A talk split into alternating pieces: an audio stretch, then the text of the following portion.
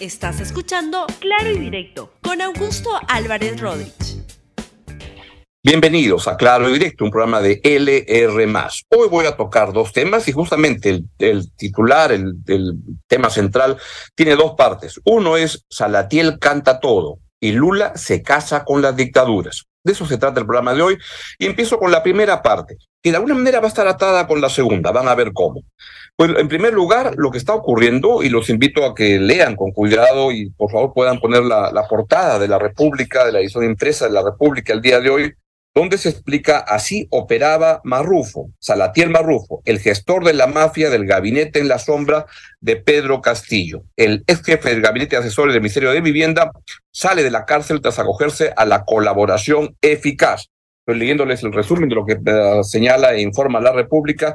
Testimonio, además agrega, del periodista Mauricio Fernandini a la Fiscalía, revela cómo Salatiel Marrufo se encargaba de cobrar las coimas de empresarios a los cuales beneficiaba con la entrega o adjudicación de obras públicas. Ya le pagamos a Marrufo, informó Pilar Tejero a, Fernandini, prima de Fernandini, luego de que la empresaria Sada Goray le diera sobornos de cuatro millones de soles al ex asesor de vivienda. El periodista confesó a la fiscalía que en su casa se hicieron los pagos ilícitos.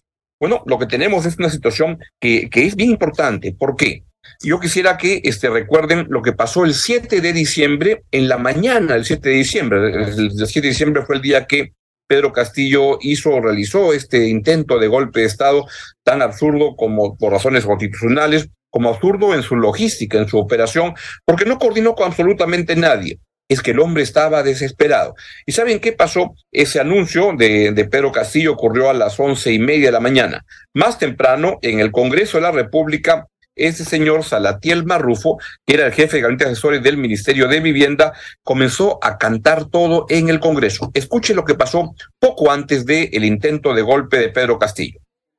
Al señor presidente de la República Pedro Castillo Terrones, se le entregaba sumas de 50 mil soles mensuales para efecto de que mantenga en el cargo al señor Heiner Alvarado como ministro de Vivienda. Dichas sumas de dinero eran entregadas directamente por el señor Heiner Alvarado en el Palacio de Gobierno.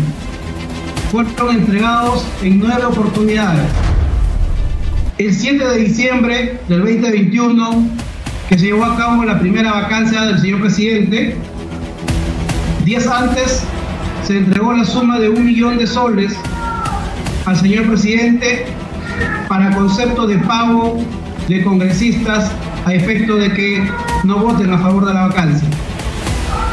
El dinero fue entregado al señor ministro, el señor ministro se dirigía a Palacio y le entregaba al señor presidente. Es cierto que la señora Sada Goday me ha entregado dinero en cantidad mayor a 4 millones y medio.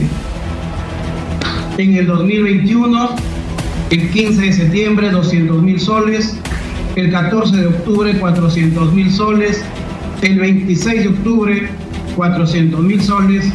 En noviembre, un millón de soles el 6 de diciembre un millón de soles y otros tantos millones más en el 2022.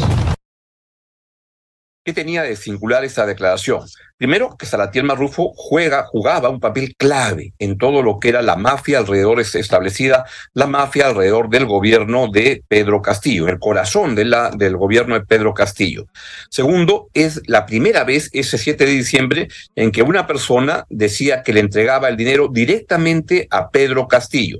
Otras veces eran dinero que le entregaban al, al exministro de, del de Transporte y Comunicaciones Silva, a otros ministros, pero el señor Salatiel Marrufo era el primero que le este que hablaba de, eh, de darle el dinero directamente a Pedro Castillo. Y Salatiel Marrufo jugó un papel clave, un papel clave en el nombramiento de ministros este, fundamentales en el gobierno de Pedro Castillo, algunos pasando medio, medio piola.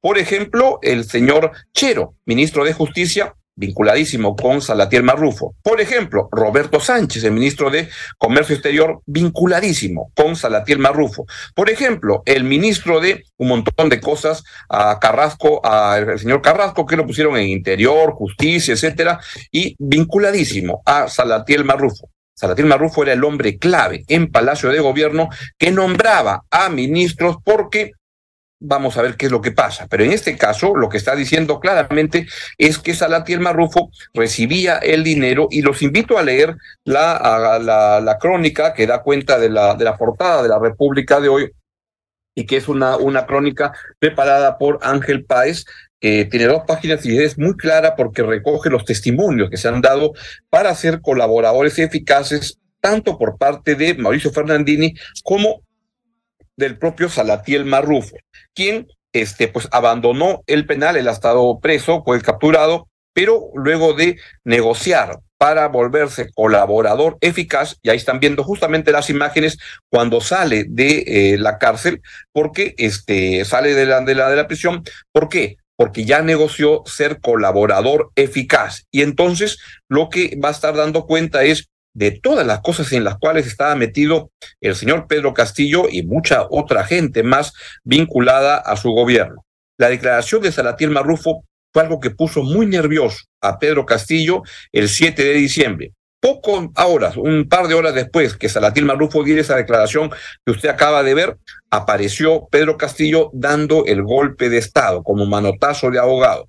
Y ahora lo que parece evidente es que el señor Salatil Marrufo está declarando cosas importantísimas que dan cuenta de la mafia establecida alrededor del gobierno de Pedro Castillo. Es eso y es tremendamente relevante esto porque cambia el rumbo, porque hay alguien que está hablando y ojo con esto. Cuando una en el sistema judicial, en los ministerios públicos, se le otorga a alguien la condición de colaborador eficaz, no es porque promete dar información, es porque ya dio información, porque primero cotejan y dicen, a ver, este Salatiel, ¿qué tienes por enseñar? Y entrega documentación, pruebas que, que, que confirman lo que está diciendo no solamente son dichos tirados al aire, son dichos con información que sustenta las cosas que están diciendo. Y lo que está diciendo Salatiel Marrufo es que él estaba en el corazón de una mafia que repartía el billete a Pedro Castillo Terrones directamente. Es lo que está pasando y por eso es tan importante lo que está ocurriendo en estos días en el plano judicial. Yo creo que hace mal mucha gente que lo sigue respaldando, o alguna gente, a Pedro Castillo cuando se va confirmando primero, que Pedro Castillo no solo era un golpista comprobado como ocurrió el 7 de diciembre, sino que era un ladrón y estaba en el corazón, en el meollo de utilizar los recursos públicos, la obra pública, para satisfacer intereses particulares. Así está avanzando el caso y va a ser creo que el, el, el, caso central que va a hundir a Pedro Castillo es todo lo que está vinculado a las declaraciones que está dando el señor Salatiel Marrufo como a gestor de la, de, la, de la mafia montada en Palacio de Gobierno para desilusión de mucha gente que esperaba que Pedro Castillo fuera una, una, una posición diferente de lucha contra la corrupción. Era un ladronzuelo más, como lamentablemente muchos presidentes que han habido en el Perú. Y eso me lleva al plano internacional donde si aquí Salatiel Marrufo en el plano local, en el plano interno, está cantando todo, Lula también está cantando a ritmo de samba unos abrazos y unos gestos y unas apapachadas con dictadores que son la verdad penosas y lamentables. Específicamente toda la defensa que Lula hace de Nicolás Maduro. Nicolás Maduro, un dictador. Nicolás Maduro, un corrupto. Nicolás Maduro, un criminal. A esos Lula, en un gesto inexplicable, o de repente muy explicable, sale y lo abraza. Veamos lo que dijo al señor Lula da Silva sobre el autoritarismo en Venezuela. Dijo, es una narrativa construida. Y yo creo, bueno, ustedes saben muy bien cuál es la narrativa que han construido eh, a, respecto de Venezuela, del autoritarismo, de la antidemocracia. Esa narrativa ustedes la tienen que desconstruir mostrando su propia narrativa para que la gente cambie de opinión. Ya he estado en países donde la gente ni siquiera sabe dónde se encuentra Venezuela, pero sabe que Venezuela enfrenta problemas con la democracia. Entonces es necesario que ustedes reconstruyan su narrativa y de todo lo que hemos conversado ahora ya su narrativa va a ser infinitamente mejor que cualquier narrativa que construyan en contra de ustedes. Es increíble e inexplicable que un país sea objeto de, 900 sanciones porque no le cae bien a otro país. Eso es inexplicable. Y Ahora está en tus manos, compañero, construir tu narrativa para darle vuelta a este juego y podamos vencer definitivamente y para que Venezuela sea definitivamente un país soberano que en el que solo su pueblo a través del voto libre elija a sus gobernantes. Solo eso tenemos que hacer. Y con eso nuestros adversarios tendrán que disculparse una narrativa, es lo que dice Lula con respecto al gobierno de eh, Nicolás Maduro. En resumen, lo que dijo el señor Lula es, me estuve peleando mucho con los compañeros socialdemócratas europeos, con gente de Estados Unidos, porque, porque para mí era absurdo que la gente que defiende la democracia te niegue, eso se lo decía Nicolás Maduro en público, te niegue a ti como presidente de Venezuela, habiendo sido elegido por el pueblo venezolano hay un prejuicio muy grande porque Maduro no les caía bien. Y ese prejuicio sigue existiendo. Ustedes saben muy bien cuál es la narrativa que han construido respecto de Venezuela, del autoritarismo. Y le dice, construye tu propia narrativa. O sea, desarrolla un cuentazo. Nicolás Maduro, debería saberlo el señor Lula, o está muy resplandecido, pero, pero debería saberlo, es una dictadura. Gana las elecciones este, como dictadura. Exporta personas que huyen del país porque es una dictadura que no puede este, sustentar una viabilidad económica de los ciudadanos venezolanos. Y por eso es un problema migratorio gran, grande, corrientes migratorias de venezolanos que están como evidencia del desastre que significa el gobierno de Maduro, que están en Perú, en Chile, en Colombia, en muchas partes del mundo, huyendo de una dictadura criminal, sangrienta y corrupta. Esa es la que apapacha y alaba el señor Boric. Este, perdón, el señor Lula. Voy a comentar luego Boric porque Boric tuvo una posición muy principista y valiente e importante sobre el tema. Entonces, Maduro le responde en este enamoramiento que tiene con el señor Lula y le dice las narrativas contra Venezuela con el poder más brutal que jamás haya ejercido contra un país. Escúchelo mejor usted mismo. Tengo la tentación de responder algunas cosas que se han dicho, pero respeto al tiempo y al buen espíritu que aquí se ha respirado, no voy a responder nada de lo que se ha dicho. Que responde la historia que responde a la verdad. Seremos juzgados, presidente de la calle, por la historia, por las acciones, por los resultados y por la verdad. Estoy de acuerdo con usted.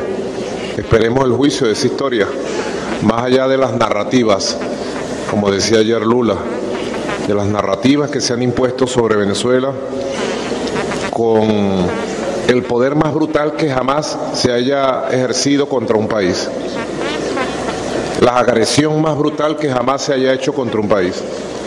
La brutal agresión continuada contra el intento de socavar, aplastar un proyecto político que ha levantado la bandera de Bolívar, que ya tiene 24 años en el poder y que de 29 elecciones ha ganado 27 elecciones. ¿Con quién las ha ganado? con un pueblo organizado, con un pueblo consciente.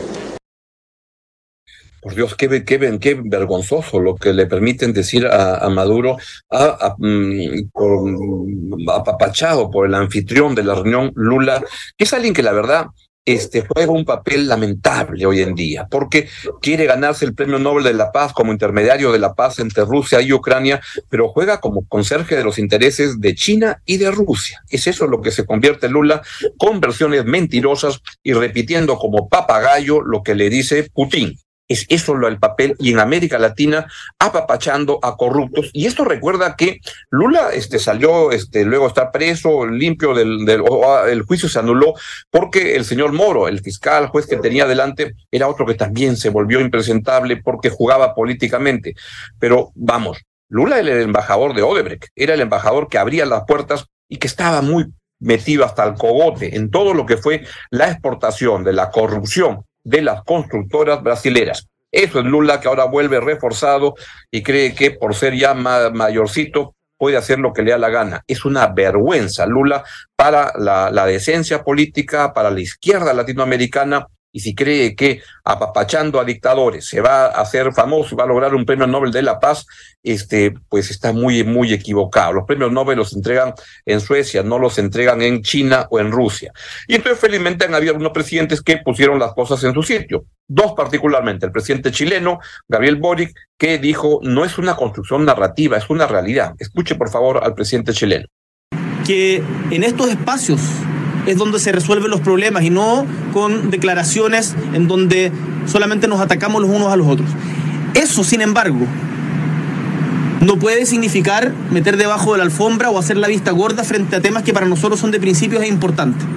Y ahí yo manifesté respetuosamente que tenía una discrepancia con lo que señaló el presidente Lula el día de ayer, en el sentido en que la situación de derechos humanos en Venezuela era una construcción narrativa no es una construcción narrativa, es una realidad, es seria y he tenido la oportunidad de verla en los ojos y en el dolor de cientos de miles de venezolanos que hoy día están en nuestra patria y que exigen también una posición firme y clara respecto a que los derechos humanos deben ser respetados siempre y en todo lugar, independiente del color político del gobernante de turno. Y eso aplica para todos nosotros. Y eso desde nuestro punto de vista, como gobierno chileno y en particular yo como presidente, como un presidente de izquierda, creo que era importante manifestarlo de frente a Nicolás Maduro en esta primera oportunidad que teníamos de encontrarnos. Sí, bien puesto. Y también el presidente uruguayo, Luis Lacalle, también se refirió a esta cosa tan insólita de Lula apapachando a los dictadores de la región. Lula en el plano, en el mismo plano en el cual andan Petro y Andrés López Obrador. Escucha al presidente uruguayo. Presidente, debo decirle que quedé sorprendido cuando se habló de lo que sucede en Venezuela es una narrativa. Ya saben lo que nosotros pensamos con respecto a Venezuela y al gobierno de Venezuela. Ahora, si hay tantos grupos en el mundo que están tratando de mediar que la democracia sea plena en Venezuela, para que se respeten los derechos humanos, para que no haya presos políticos, lo peor que podemos hacer es tapar el, sol con un dedo. Pongámosle el nombre que tiene y ayudemos. Y lo digo porque el punto 2 de la eh, declaración que se está negociando habla de democracia, habla de derechos humanos y habla de proteger las instituciones. Entonces, si este punto 2 no hubiera existido, yo no tenía por qué opinar de este tema. Pero lo vamos a suscribir, o mejor dicho, estamos intentando a ver si llegamos a un acuerdo para suscribirlo. Y obviamente, cuando pongamos la firma, no tenemos la misma definición, que creo que es una, es la Academia Española, de lo que son el respeto a las instituciones, a los derechos humanos y a la democracia. Bien dicho, al defender a, Maduro, Lula se vuelve un caimán del mismo pozo, del mismo pozo que es el presidente colombiano, Petro, que también estuvo um, en su cantaleta de siempre criticando al gobierno peruano. Él dice que el gobierno de Venezuela es una democracia y el del Perú es una dictadura. ¿Qué tal Petro? Eso fue lo que le respondió el premier a Alberto Tarola, que estuvo en, la, en, la, en esta cumbre, porque la presidenta Boluarte no puede viajar y ya debería de verdad viajar para estar con mucho más presencia en reuniones como estas. Bueno, nosotros hemos hecho, hemos sido muy claros con Colombia, el señor Petro se volvió a referir al Perú y le pedimos que en homenaje a los, eh, a los miles de caídos, tanto en Colombia como en Perú, deje de referirse de esa manera a nuestro país y respete el derecho a la paz y la tranquilidad que hemos avanzado. ¿Sigue siendo una persona no grata al mandatario colombiano? Toda persona que agrega los altos intereses de Perú va a tener que, eh, digamos, responder a estos altos intereses. Pero más allá de este impasse que ya estamos acostumbrados, en el caso del señor Petro, la reunión ha sido constructiva. Buenas tardes. Esto refuerza mucho la sensación que existe de que hay un club de presidentes como Lula, como Petro, como López Obrador, que defienden a corruptos, rateros, a golpistas, a antidemocráticos, simplemente porque supuestamente son de izquierda. ¿Cómo se puede pensar que Nicolás Maduro sea de izquierda? Ser de izquierda es ser antidemocrático, ser de izquierda es ser un ladrón, pues eso no lo es. Y eso es lo que defiende Lula en el caso de Maduro. Eso es lo que defiende Petro y López Obrador en el caso de Pedro Castillo. Defienden a un ratero, defienden a un golpista, a un antidemocrático.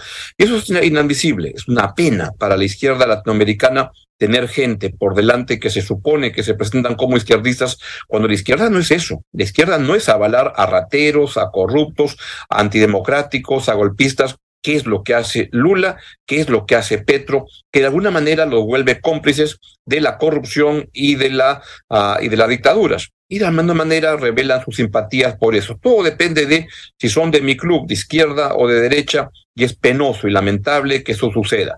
Lula, de esta manera, si se creía que podía tener un liderazgo en América Latina, será un liderazgo de los ladrones, pero no de los gobiernos democráticos, porque con esta declaración en Brasil simplemente entierra las posibilidades de un liderazgo democrático y por la anticorrupción, que es lo que se requiere en América Latina. Y la verdad que Lula, lamentablemente, en el plano de la honestidad en el gobierno, trae un rabazo, una cola tan grande que es complicado creerle. Eso es lo que ocurrió y entonces aquí es donde ato lo que pasa con las declaraciones de Salatiel Marrufo que están hundiendo finalmente a Pedro Castillo con toda la, la, basura que significó su gobierno en términos de gente que jugó con la ilusión del, del, pueblo, pero simplemente llegó para robar.